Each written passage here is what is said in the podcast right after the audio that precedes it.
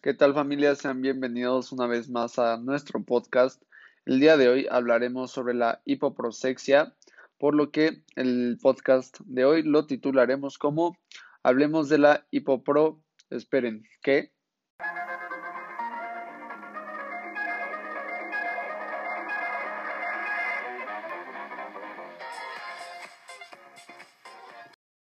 Bueno, para comenzar y como introducción, les hablaré un poco sobre lo que es la hipoprosexia. Eh, esta es la disminución de la capacidad de la atención. Eh, se manifiesta por la escasa capacidad que tiene el sujeto de fijar su mente sobre un, objetivo determinado. Esta se puede llegar a detectar en condiciones normales, ya sea sueño, cansancio, aburrimiento, o ya sea en las mismas condiciones patológicas, eh, ya sea de naturaleza orgánico funcional, eh, neurótica o psicótica. Bueno, habiendo mencionado todo esto, ahora podemos, podemos decir que hay varias razones o varios motivos por las por la cual los estados de reducción de la conciencia se pueden dar. Por ejemplo, las algunas de las causas externas podrían ser el síndrome desmetabólico, la abstinencia, el alcohol, las drogas, etc. Eh, unas causas orgánicas que son de nuestro propio cuerpo es tener daños en el sistema nervioso central, demencia, eh, alguna lesión cerebral, síndrome frontal, entre otras. Y las causas funcionales, eh, que muchos las conocemos, aunque así a primera no nos suene, pero podrían ser la depresión, la neurosis de ansiedad, la histeria, la esquizofrenia, etc. Y cabe destacar que la hipoprosexia es un trastorno frecuente, pero poco patológico, de, por decirlo de alguna manera. Y también la hipoprosexia viene acompañada de trastornos de la personalidad, apatía, escasa iniciativa motora, etc.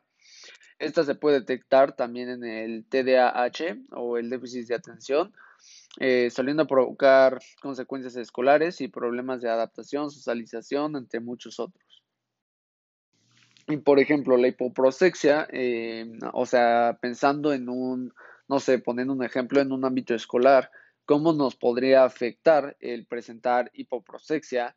Pues empezando por el ámbito escolar, lo que, lo que el trastorno causa es que no puedas, como se mencionó al principio, es que no te puedas enfocar en una sola cosa, que no, tu mente no, no pueda fijarse en un solo objetivo para prestar atención entonces lo que pasa es que si, si lo que está, si lo que la persona, o si tú presentando hipo, bueno, teniendo hipoprosexia, lo que está dando la misa, el profesor no, no es de tu interés, solamente empezando desde ahí, con, o sea, por lo general con o sin hipoprosexia, o sea, es muy difícil que prestes atención. Y digo también, este, para las personas que tienen hipoprosexia, es muy importante o sea, desarrollarles o generarles estímulos porque eso de alguna u otra forma hace que se sientan interesados, entonces pueden llegar a prestar un poco más de atención. Pero si hablando de, del ámbito escolar, eh, podría afectar en el sentido académico, eh, afectar en tu, en tu rendimiento académicamente, en calificaciones, en todo eso, porque realmente no, no sueles prestar mucha atención, entonces no, cuando hay una clase o así, hay un examen, pues puede que no entiendas porque pues, realmente no, no estuviste poniendo atención o, bueno, generalmente hablando en el sentido académico, ¿no? Que te puede ir mal en calificaciones y todo, todo eso.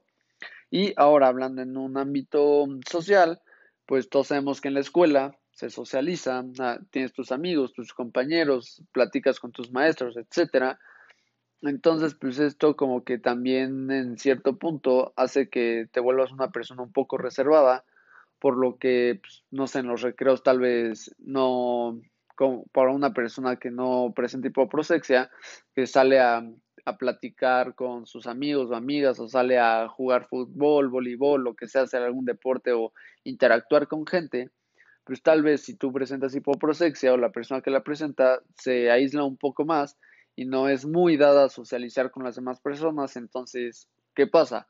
Pues también este uno uno se empieza, digo, por más que tenga, o sea, el tener hipoprosexia no implica que uno no tenga conciencia, o sea, sabe lo que está pasando sabe lo que está viviendo. Entonces, si te vuelves un poco reservado, pues en algún punto puedes llegar a sentirte un poco solitario, como que no tienes con quién platicar, no tienes con quién socializar, con quién interactuar. Entonces, pues, ¿qué pasa? Uno puede llegar a, o sea, después de un rato, si se vuelve muy, muy frecuente esto, pues uno podría llegar a presentar depresión, ansiedad o todo, todo ese tipo de cosas, porque realmente el, para el ser humano el interactuar con las personas es muy importante. Entonces, pues también digo, sabemos que en las escuelas, cuando hay gente reservada o así, pues suele haber gente que llega a hacer bullying y todo ese tipo de cosas, por lo que estas son como algunas, o sea, cómo podría llegar a afectarnos en un sentido escolar dentro de la escuela el presentar hipoprosexia. Y bueno, para terminar con este podcast, eh, ¿cómo, ¿cómo se puede lidiar cómo se puede tratar la hipoprosexia.